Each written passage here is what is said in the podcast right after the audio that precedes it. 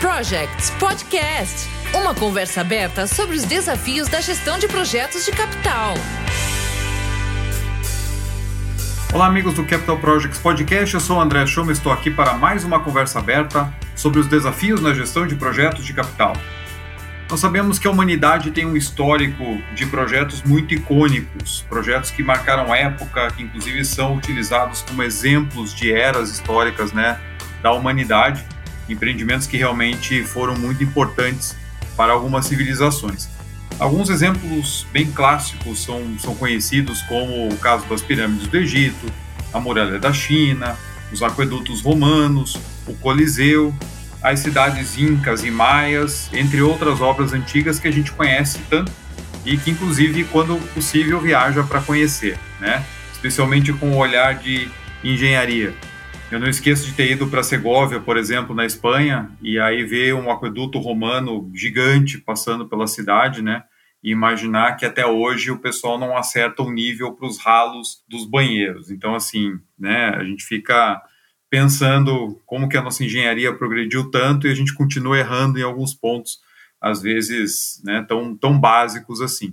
E na era moderna nós temos projetos aí que são usados como exemplos, inclusive em cursos de gestão de projetos, como a Opera House de Sydney, né, a Hoover Dam nos Estados Unidos, a represa que fica perto de Las Vegas, o programa Apollo da NASA, que trouxe tantas inovações, a usina de Itaipu no Brasil foi tão importante para o crescimento do país e para a oferta de energia renovável, o Empire State Building nos Estados Unidos, que foi feito na época da da crise lá de 29 e 30 para poder gerar empregos e realmente ser um ícone aí da, né, da retomada americana. Todos esses projetos, de alguma forma, foram icônicos e trouxeram inovações, trouxeram o transpor de um desafio muito grande. E hoje, a gente vê, né, é, não só pelos benefícios alcançados, como a quantidade de pessoas impactadas, ou pelo desenvolvimento de alguma nova tecnologia, o quanto esses projetos de fato representaram né, para toda a sociedade.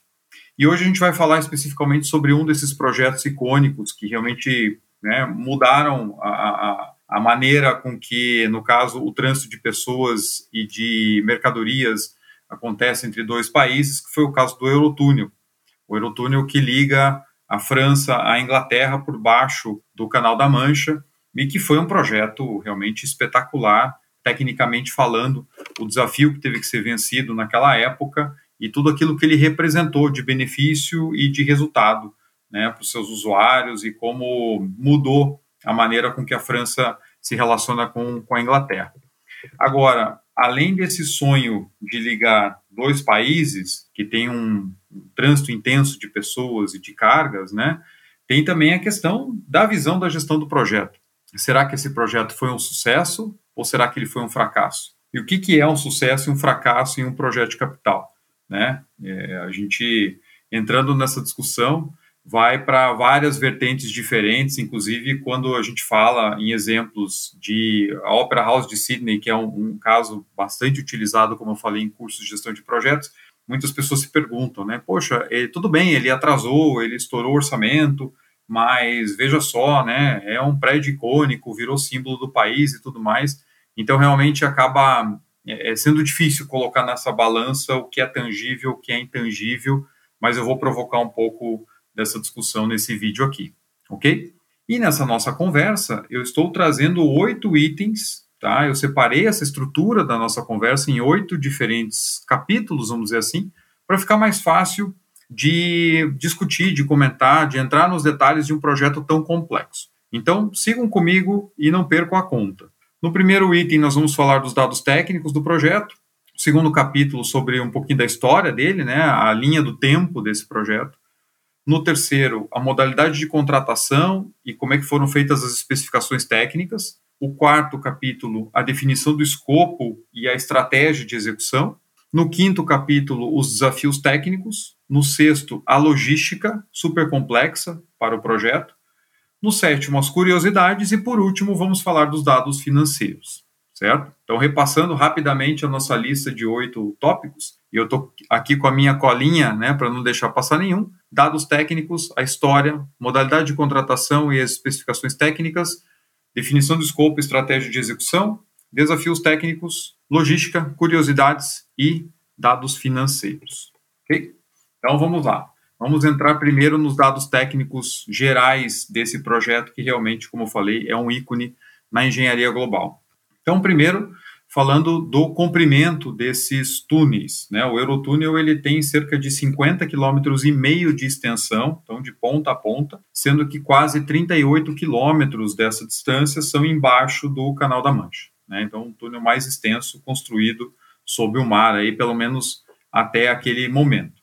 Envolveu cerca de 13 mil trabalhadores no, no período de pico da obra, ele foi especificado para transportar não só passageiros, como cargas também, caminhões e automóveis. Então, os automóveis e caminhões entram dentro de vagões especiais e são transportados por baixo do Canal da Mancha. A profundidade média desse túnel é cerca de 100 metros abaixo do nível do mar e cerca de 40 metros abaixo do leito né, marinho. Em alguns pontos, ele pode chegar até, até cerca de 60 metros de profundidade abaixo do, do leito. Né? O túnel ele não fica na horizontal, isso é bastante interessante. Ele foi escavado em rocha calcária e essa, essa faixa de rocha calcária que fica embaixo do Canal da Mancha, ela é variável, né? tem profundidades variáveis ao longo do trajeto, então o túnel acaba seguindo né, essa, essa camada, porque logo acima e logo abaixo, né, é, a geotecnia apresentou aí é, é, materiais que não eram tão favoráveis à escavação do túnel. A velocidade máxima dos trens é de 160 km por hora e o projeto ele precisava ser especificado para ter durabilidade de 120 anos, 120 anos de operação. Né? Então, requisitos bastante robustos para que você pudesse projetar algo tão inovador na época né, como o Eurotúnel. Então, esse foi o primeiro capítulo dos dados técnicos principais do projeto. Você está ouvindo o Capital Projects Podcast. Vamos falar um pouquinho agora da história, né? Como é que foi a linha do tempo desse, desse projeto? É interessante ver que esse desejo de ligar Inglaterra e França através de um túnel submerso não é novidade. Existiam estudos dentro do possível, dentro da tecnologia possível, desde o século XVIII para construir esse tipo de ligação. Tem até um estudo de um francês chamado Albert Favier, por uma passagem, né, um túnel, ele divulgou esse estudo em 1802, um túnel para ser é, é, utilizado com carruagens e cavalos, né, é, então transporte a cavalo e transporte de carruagens para passageiros, ligando a França à Inglaterra, e é claro que não existia tecnologia na época para fazer assim, uma construção desse tipo, mas já se pensava, e também pela relação que os países né, tiveram por séculos e séculos de um histórico de guerras né, é bastante relevante aí entre os dois países. Então a ideia, né, ali no século XVIII, XIX, ela era interessante normalmente para um dos lados, né, pensando assim, eu consigo invadir o outro país passando por baixo do Canal da Mancha sem depender de uma frota muito robusta. Então é claro que isso não andava, né, não era levado adiante e como falei, separando a questão técnica, tecnicamente naquela época não seria possível fazer, né? Mas estudos foram feitos e ideias foram apresentadas das mais diversas formas para que esse desafio fosse vencido. Então é interessante ver que não é algo do século XX. Em 1984, finalmente, os entendimentos mais próximos entre França e Inglaterra é, se estabeleceram, e aí foi assinado um acordo entre o presidente francês, o François Mitterrand, na época, e a primeira-ministra Margaret Thatcher da Inglaterra para que esse projeto fosse adiante. Mas apesar de ter um interesse muito grande das duas partes em fazer esse tipo de projeto, né, os países não tinham naquela época capacidade de financiamento. Principalmente se nós olharmos pelo lado da Inglaterra, que na época passava por uma crise bastante grande. Então, apesar de ter a necessidade, os países viram que não era uma boa como estados é, se envolverem no financiamento do projeto e eles decidiram então abrir uma concorrência para uma concessão, para que o projeto fosse concebido, construído e operado pela iniciativa privada, conseguindo financiar pelos seus próprios meios, tá? com um prazo de exploração previsto aí é, em até 55 anos. Então foi feito um concurso, inclusive, né, de opções, tinham opções com pontes de até 22 quilômetros de extensão, uma parte com ponte, uma parte com túnel, né, sobre o mar para ter a passagem de navios, etc. Mas o é, projeto vencedor foi o projeto do Eurotúnel do jeito que ele é conhecido hoje. Então, foi iniciada essa, essa concorrência em abril de 1985 e o contrato foi assinado em agosto de 1986, com a previsão de que o túnel estivesse funcionando, né, a linha ferroviária estivesse funcionando até 1993. Então, um prazo muito curto para um projeto dessa envergadura, cerca de sete anos para fazer os estudos, fazer a engenharia, fazer a construção e começar a operação do túnel. Vocês vão ver que lá na frente, né, isso volta é, em relação a, a, alguns aspectos de construção que foram, enfim, né, muito pressionados com esse, com esse prazo. A construção começou simultaneamente dos dois lados, né, em sentidos opostos, naturalmente, para que eles pudessem se encontrar no meio do Canal da Mancha. E isso acabou acontecendo de fato no dia 1 de dezembro de 1990. Inglaterra e França, a partir daquele momento, estavam finalmente ligados por terra, né, não mais separados pelo Canal da Mancha. Então foi uma data bastante icônica. Foram sorteados funcionários, né, um funcionário de cada lado, existia o lado, a gente vai falar disso, do consórcio francês, um lado do consórcio inglês, e aí foram sorteados né, um trabalhador de cada um dos países para que eles pudessem ser os primeiros a se encontrarem no meio do túnel. Foi aberto um buraco né, entre os dois, os dois túneis, eles trocaram bandeiras ali dos países e tudo mais, e houve uma comemoração muito grande. Então, aqui um pouquinho da, da história, né, da linha do tempo desse projeto, até que a construção começou e avançou. Você está ouvindo o Capital Projects Podcast. Você tem dificuldades em visualizar o portfólio de investimentos da sua empresa? Você consegue gerir os projetos, alocar capital e fazer o rebalanceamento da carteira quando necessário, de maneira eficiente e objetiva? E ainda garantindo alinhamento estratégico? Para solucionar uma das principais dores das empresas na alocação do capital, a Prosper desenvolveu o Teams Ideas, uma solução de gestão estratégica de portfólio de investimentos que adota as melhores práticas de gestão de CAPEX para garantir governança, transparência e alinhamento estratégico ao portfólio. Reconhecida pela Microsoft por seis vezes consecutivas como um dos melhores parceiros da América Latina em Project and Portfolio Management, a Prosperity tem mais de 29 anos de atuação no mercado corporativo. O Teams Ideas é a solução adotada por grandes companhias no Brasil e no mundo. Teams Ideas by Prosperity Conheça mais clicando no link que está aqui na descrição desse episódio. Agora, no nosso terceiro capítulo, nós vamos falar sobre o modelo de contratação e o arranjo técnico que foi feito. É interessante ver que esse modelo de contratação, vocês vão lembrar que eu comentei lá no começo, que a premissa básica do projeto era que o poder público de ambos os países não ia colocar dinheiro público nesse projeto. Né? Iam conceder a concessão para o consórcio vencedor, mas eles tinham que se financiar de alguma forma. Então, o modelo escolhido de contrato foi o chamado BOOT, B-O-O-T, que significa Build, Own, Operate, Transfer, certo? Então, construção, propriedade, operação e transferência. O consórcio vencedor ficou responsável por fazer a engenharia, então conceber o produto detalhado, né, toda a engenharia do projeto, ficaria responsável, sendo dono do túnel pelo período de concessão, operar a concessão, então, né, operar os trens, faturar em cima do serviço, que isso de fato era o que pagaria o projeto, paga o projeto, e ao final do período de concessão, esse bem ele retorna para o Estado.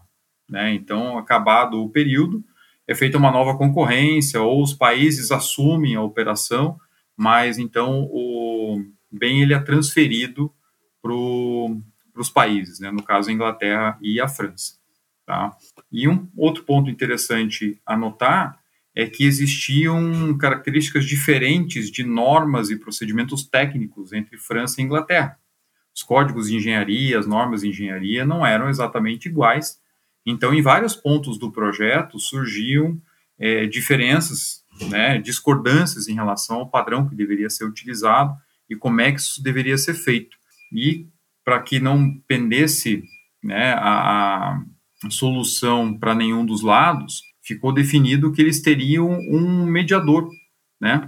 O mediador era um escocês, então não era de nenhum dos dois países, chamado Gordon Crichton, para poder atuar nesse meio de campo e poder resolver. Então, da metade do túnel em direção a cada um dos países, cada consórcio seguia as normas de cada país.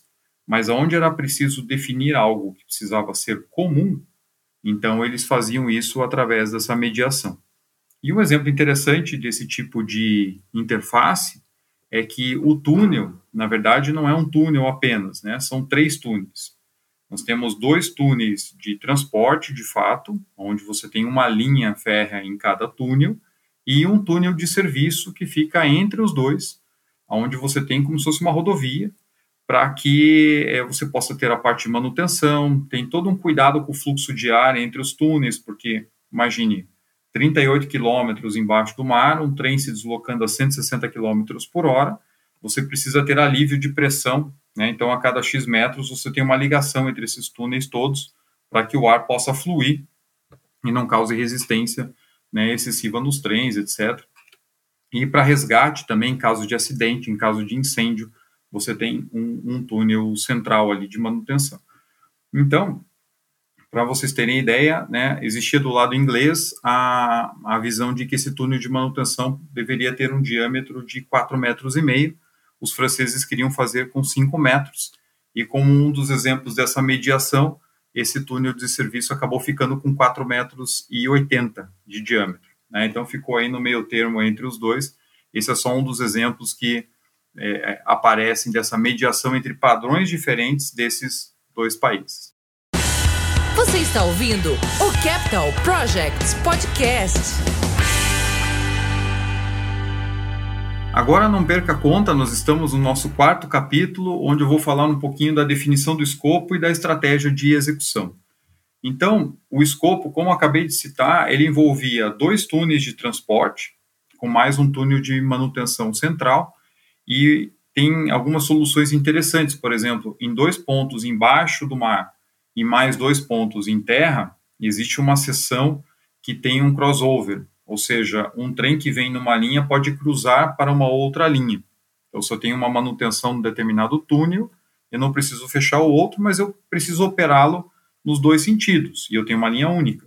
Então, você tem salões, né, escavações muito grandes é, é, sob o mar para poder acomodar esse cruzamento de linhas aonde um trem pode mudar de uma linha para outra.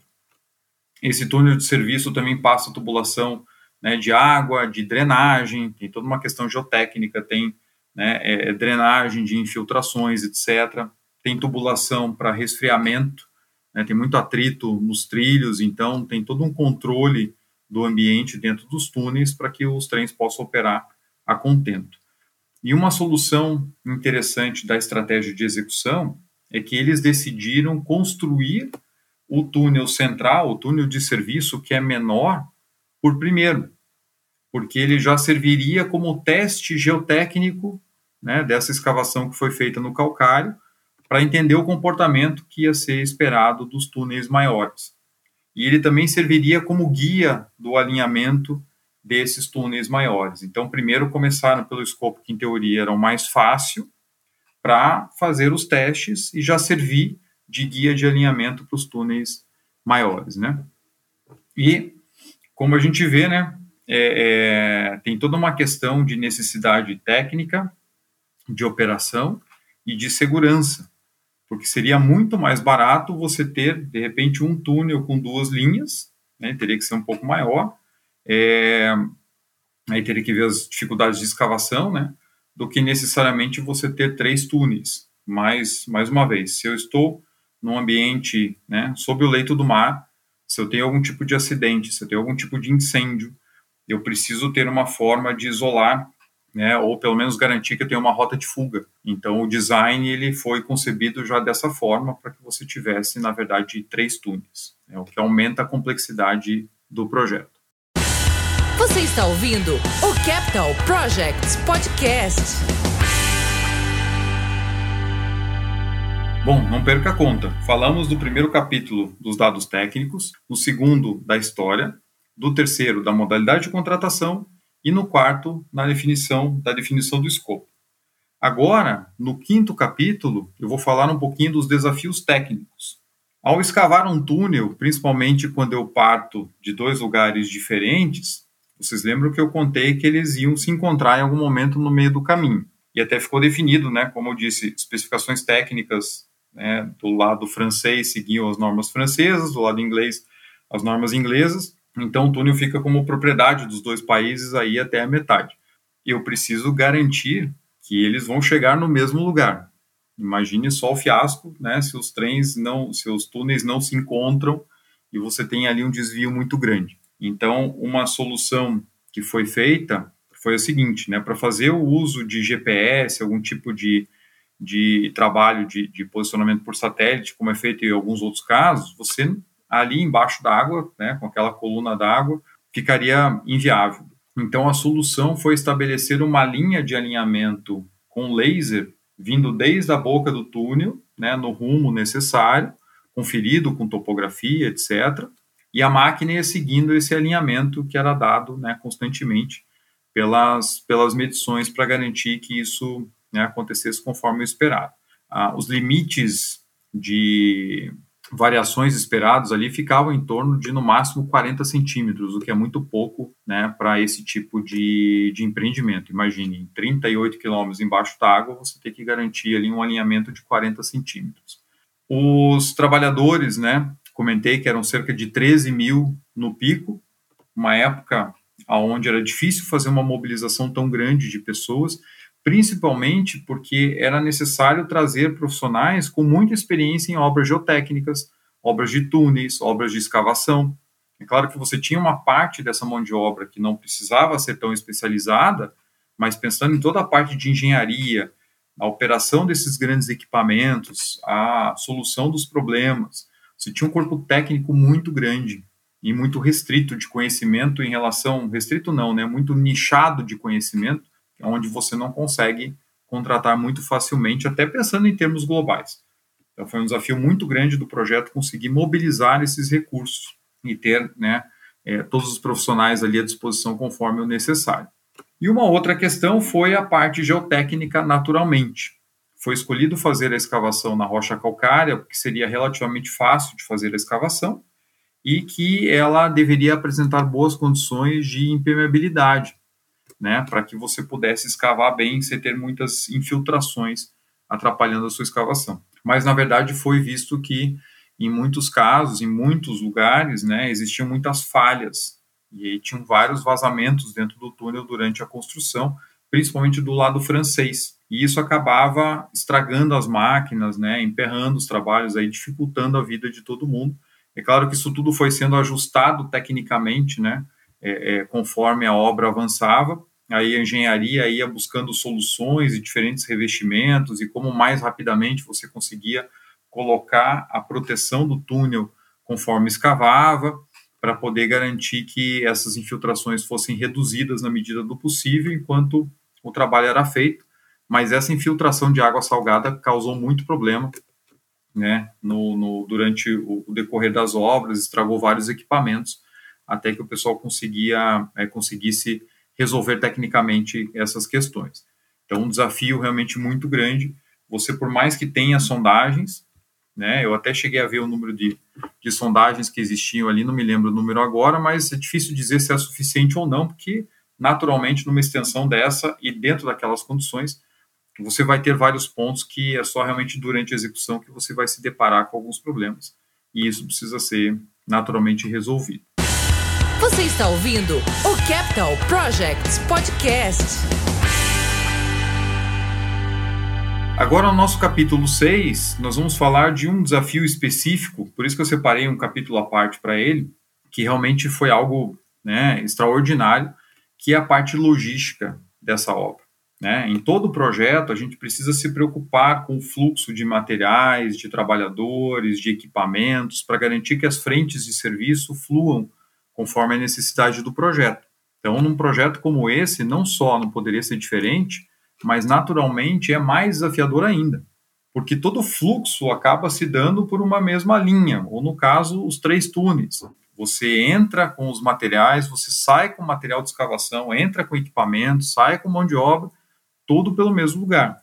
Né? Num projeto dessas dimensões, sendo executado nessa velocidade, isso de fato foi um grande desafio. Então, um dos pontos né, que, que trouxe desafios para execução foi a retirada do rejeito de escavação e a deposição desse material. Para vocês terem ideia, só do lado inglês saíram mais de 3 milhões e 600 mil metros cúbicos de material escavado, e do lado inglês não havia muito espaço para deposição desse material. Então, por exemplo, do lado francês, esse material ele era britado, misturado com água e bombeado para uma barragem de rejeitos que ficava ali a cerca de 3 quilômetros né, do começo do túnel francês.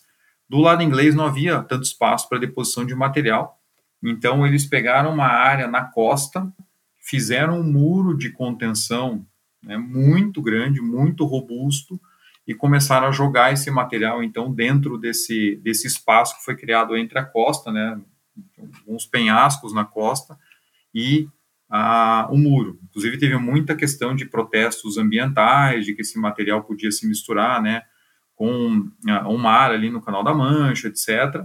Mas foi feito de uma maneira controlada e criou uma área muito grande que depois foi transformada em parque, etc. Então a costa acabou aumentando ali do lado inglês. Foram utilizados para revestimento do túnel né, a, a placas pré-moldadas de concreto para fazer a contenção, mais de 443 mil segmentos de concreto pré-moldado, né? para poder fazer esse revestimento. Esse fluxo era praticamente contínuo, né, desses revestimentos entrando nos túneis para serem colocados. Conforme a máquina ia escavando, ela vai escavando, vai avançando, essas placas já vão sendo colocadas, depois isso tudo é grauteado para que fique fixo no, no local. Então imagine que a cada dia 18 mil metros cúbicos de rejeitos tinham que ser tirados dos túneis e cerca de mil peças de concreto pré-fabricados tinham que entrar nos túneis, todo santo dia, né, para garantir o fluxo de trabalho. E isso sem contar o fluxo de equipamentos menores, de trabalhadores, de cabos, de tubos e tudo mais que você precisa para poder fazer um projeto como esse. Então veja como a logística era algo determinante, às vezes até mais do que a questão geotécnica de avanço dos equipamentos. Se eu não consigo ter esse fluxo de tirar rejeito, né, de escavação, ou de colocar para dentro as placas pré-fabricadas para contenção, eu não posso avançar no meu projeto. Então, realmente, a logística aí foi um grande case também, dentro desse case que é o Eurotune. Bom, não vamos perder a conta. Falamos dos dados técnicos, da história, modalidade de contratação, definição do escopo, os desafios técnicos e a logística, que foi o sexto capítulo.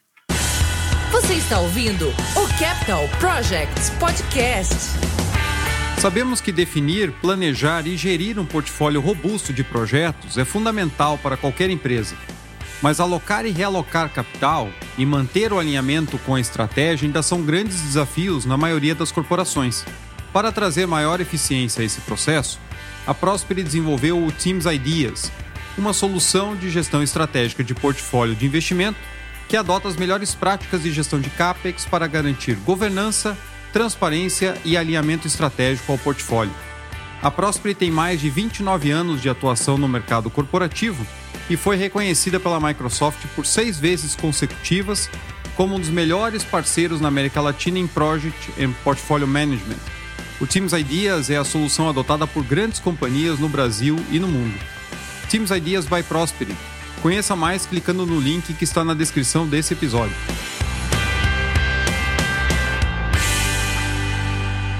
Vamos agora para o capítulo 7, que é de curiosidades. Né? Algumas coisas interessantes que aconteceram durante o projeto que merecem serem lembradas. Né? O túnel de serviço, como eu comentei, ele foi escavado primeiro. E os equipamentos da mesma forma, né? Vinha um equipamento da França e um equipamento da Inglaterra, e eles iam se encontrar no meio do caminho. Só que esse equipamento, ele não dá ré, ele só vai para frente. E aí, como eu faço se os dois equipamentos se encontram? Uma solução seria desmontar os dois equipamentos e aí tirar peça por peça. Só que pelo, né, pela logística dessa operação, você fazer isso ia custar muito caro. Então, olha qual foi a solução mais barata que foi definida. A máquina do lado inglês foi escolhida né, por sacrifício. Eles escavaram né, um desvio no túnel e esse equipamento entrou nesse desvio conforme ele ia escavando. O equipamento francês veio encontrou o lado inglês, né, o túnel já aberto, e seguiu adiante e foi retirado do outro lado. E a, o equipamento inglês ele ficou ali sepultado dentro do túnel de desvio que foi feito. Né? Foi concretada uma parede e esse equipamento ficou lá dentro porque era inviável sacá-lo de qualquer outra forma. Então, olha a solução que teve que ser dada, né, para poder pelo menos salvar um dos equipamentos. A parte do rejeito eu já comentei, né, a dificuldade de você conseguir tirar tanto rejeito de dentro do túnel e principalmente o que fazer com ele. Então, do lado inglês foi criado esse parque, criou-se um avanço na costa, uma área nova, né, usando esse material como aterro. Então, pelo menos foi dado algum uso ali prático para esse material que foi depositado dessa forma, porque não havia outro lugar próximo para poder né, depositá-lo. E aí você transferir milhões de toneladas de rejeito de escavação para outro local muito longe ficava completamente inviável, né? O avanço dos equipamentos, em termos de escavação, era em torno de 76 metros por dia, o que é um avanço bastante rápido. Tem um projeto acontecendo agora na, na Inglaterra, que é o High Speed 2, uma outra linha de trens de alta velocidade, e o avanço lá parece que é menos da metade disso. Então, realmente, o projeto ele foi executado, como eu falei no início, num prazo relativamente curto para esse tipo de empreendimento. Né? Se pegar todo o comprimento de cerca de 50 quilômetros do, do túnel, dividindo por esse avanço, nós estamos falando de 665 dias de escavações ininterruptas. Então, realmente é um desafio muito grande, mesmo tendo um avanço relativamente rápido né, de escavação. E um outro ponto interessante, lembra que eu falei da customização, do, do ajuste, na verdade, das especificações técnicas, normas, né, procedimentos de construção. Eles tiveram que, já no início, ver qual era o tipo de modelo de medição que eles iam utilizar como referência para o nível médio do mar. Né? Parece uma coisa meio, meio comum, assim, né? Mas França e Inglaterra têm métodos diferentes de medir o nível médio do mar, e isso ali no Canal da Mancha dava uma diferença de 30 centímetros. Então eles não podiam errar no nível dos túneis, então definiram qual era o modelo que seria utilizado, e isso tudo foi ajustado. E como última curiosidade, eles utilizaram 11 equipamentos do tipo tatuzão, né, que é o, o chamado tunnel boring machines, né, aquelas máquinas que vão escavando, né, vão avançando. Então, foram utilizados 11 equipamentos no total. Do lado inglês, né, partiu uma frente em direção à França. Do lado francês foi criado um shaft, né, na vertical para que os equipamentos fossem descidos e daí eles começaram a escavação uma linha sentido Inglaterra e outra linha sentido a estação final na França, para poder ganhar tempo e principalmente porque ali eles iam ter as dificuldades geotécnicas que eu comentei, é, região que tinha mais falhas é, é, na rocha, então eles resolveram partir com essa solução para ganhar tempo, né, e funcionou muito bem. Você está ouvindo o Capital Projects Podcast. Bom, e agora vamos para o nosso último capítulo. Vamos falar do lado financeiro. Nós vimos tecnicamente né, um projeto muito interessante, muito desafiador, com uma logística muito difícil. Mas vamos falar agora de uma das métricas de sucesso ou insucesso de projetos, que é o lado financeiro. Né? A gente não pode deixar de lado aí aquilo que sustentou a, a, o pagamento desse projeto até o momento da conclusão e vamos ver como é que ele se saiu depois, vamos comparar com o business case.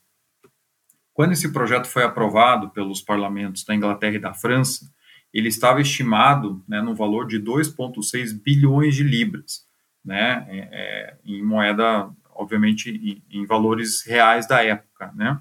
Quando o projeto foi entregue, esse custo total foi de 4 bilhões e 650 milhões de libras, ou seja, ele teve um desvio de custo de 80%. Né? Então, um desvio muito significativo em relação ao seu orçamento. As estimativas de custo né, não estavam das melhores.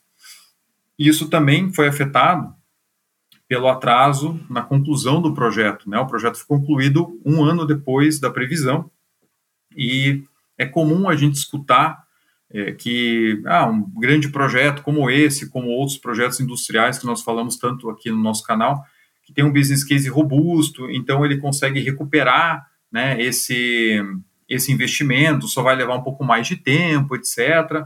Então, né, vamos ver como é que esse projeto se saiu nesse caso aqui. O business case ele previa como demanda para os trens né, um fluxo de 15 milhões e 900 mil passageiros no primeiro ano de operação. Então, 15,9 milhões no primeiro ano de operação, e esse fluxo aumentaria ao longo dos próximos anos. Sabe qual foi o fluxo real no primeiro ano de operação? 2 milhões e 900 mil. Então, lembrando, né, a previsão era 15,9. O realizado foi 2,9. Ou seja, a demanda foi 18% do previsto. Tá? Em 2001, mais de seis anos depois da entrada em operação, a demanda foi de 6,9 milhões. 43% da demanda original. Né? Original para o primeiro ano. Né? Então, assim, esse é um dos grandes problemas também do, das estimativas né, para projetos de infraestrutura. Esses dados estão no livro do Ben Fliverberg, eu vou deixar aqui como referência no, no episódio, e ele traz isso como padrão. Né? É muito normal a gente ver que os benefícios são superestimados para justificar os projetos. E isso não acontece só em projetos públicos ou projetos de infraestrutura. Isso acontece também em projetos industriais, né, privados. Então, a gente precisa tomar muito cuidado, porque o projeto ele é feito para viabilizar o atendimento àquela demanda. Mas se a demanda não existe, né, ou se ela não se materializa, o teu projeto cai por terra.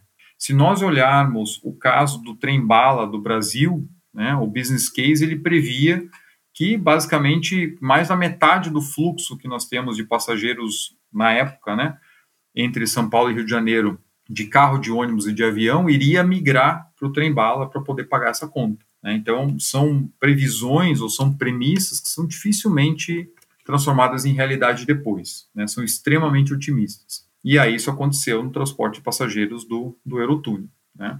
Agora, né, você pode pensar assim, bom, tudo bem, mas ele transporta carga, e se o, a minha demanda para o transporte de cargas estiver boa, acaba ajudando a cobrir essa conta.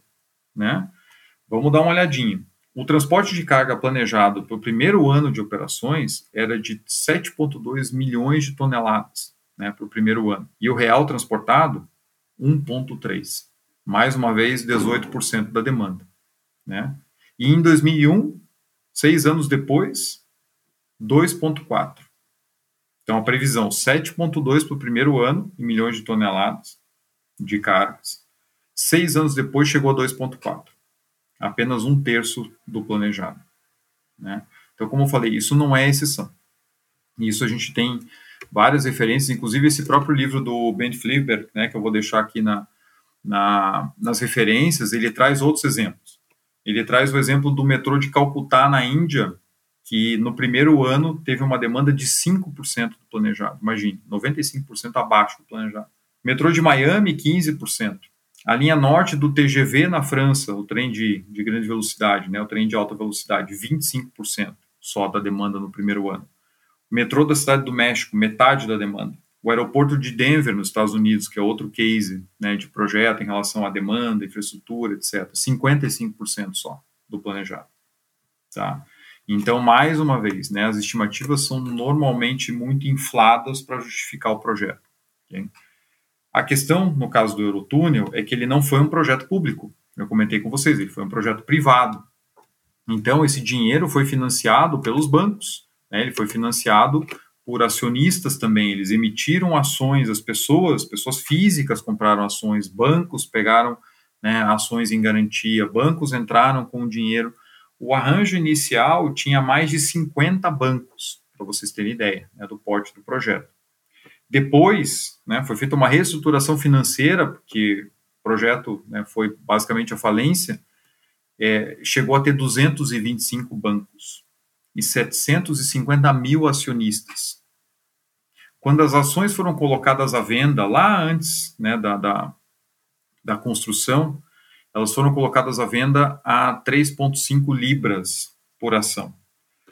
Isso em 1987. Na metade de 89, essas ações subiram para 11 libras. Então, mais de duas vezes, quase três vezes o valor original. Era o pico ali da euforia com o projeto. Então, muitas pessoas compraram, pessoas físicas, né, compraram ações como investidores desse projeto. Com os atrasos, os estouros de orçamento, vocês viram que o orçamento estourou em 80%. Projeto atrasou em um ano.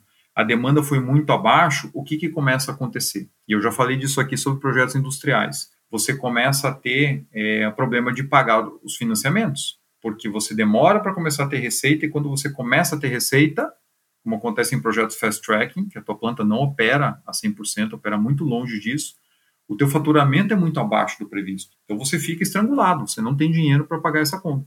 E foi o que acabou acontecendo. Durante um período, a empresa né, do Eurotúnel suspendeu pagamentos de dívidas para poder se reestruturar, porque ia quebrar.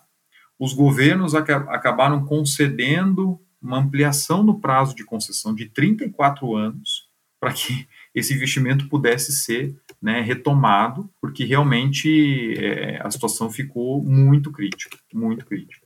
E daí esse é o ponto que eu gostaria de trazer né, aqui para a nossa discussão final. Né? Além de toda a questão financeira, tem um outro aspecto muito ruim, verdade, pior até, que é a questão de segurança do trabalho. Durante a execução do projeto, ocorreram 11 fatalidades. A grande maioria no início da obra porque existia uma pressão por prazo muito grande. E aí, com o aumento no número de casos, de acidentes e de fatalidades, né, as é, autoridades dos dois países se envolveram mais, é, pressionando o consórcio, e aí eles realmente mudaram as práticas de segurança do trabalho e tudo mais para poder melhorar essa situação a partir daquele momento. Mas então tivemos essa questão de segurança muito grave, né? E, e, tivemos essa questão toda financeira, ou seja, em termos de business case, o projeto não se justificou. E até existem algumas análises que mostram que o projeto ele nunca vai se pagar. Né? Porque se você considerar esse dinheiro aplicado no tempo, qualquer outro tipo de investimento traria mais retorno do que o Eurotúnel. Então, né, quero deixar a provocação aqui para você. Você acha que esse projeto foi um sucesso ou foi um fracasso? Né? Como eu falei lá no início, tem vários aspectos. Se pensarmos do lado da engenharia, para mim foi um enorme sucesso. Você passar por esse desafio, conseguir ligar dois países por um túnel submarino, né? É, é, ou um túnel, né? Escavado abaixo da, da, da, rocha, né? Do leito marinho, mas passando pelo Canal da Mancha, com todo o desafio que isso traz, é, com uma ligação histórica entre dois países que passaram séculos e séculos em guerra tendo um trânsito ali ligando realmente a, a uma ilha né, ao continente e vencendo esse desafio técnico em muito pouco tempo com uma solução muito robusta, feita, como eu falei, para operar 120 anos.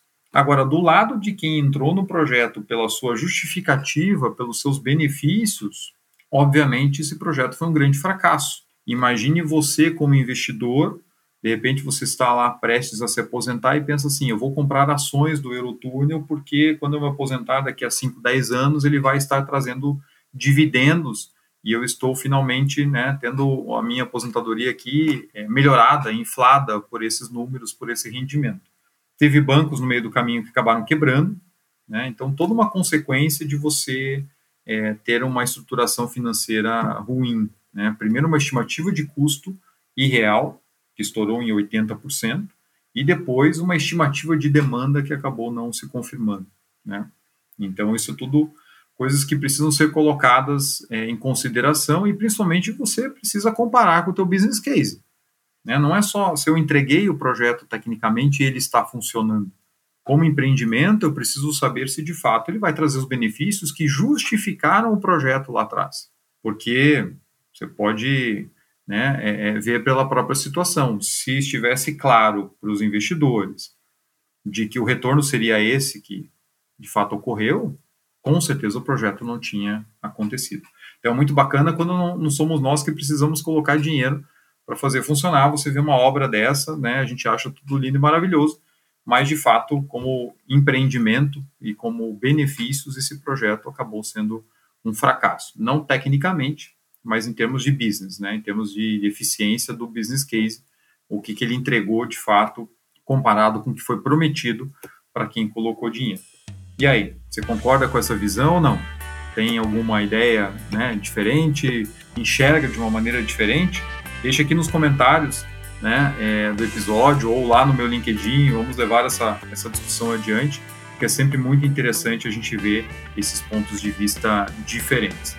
Enquanto isso, se você curtiu esse episódio, né, tratando historicamente de um projeto aí que foi icônico, Não esqueça de compartilhar com outros colegas, né, parceiros, pessoas que você né, é, tem relacionamento pessoal e profissional, porque assim a gente consegue aumentar na nossa rede, consegue levar esse conteúdo adiante e trazer mais seguidores aí para o Capital Projects Podcast. Se você valoriza também esse conteúdo, não deixe de considerar ser membro aqui do nosso canal. Acesse o link do Catarse, que está na descrição aqui desse episódio, né? Torne-se membro, me ajude a continuar levando esse conteúdo cada vez mais longe, assim como também fazem as empresas apoiadoras aqui do nosso canal, o Teams Ideas by Prosper e a GSUP Nexus, são parceiros extremamente importantes para que o nosso canal continue trazendo sempre conteúdo relevante aqui para vocês.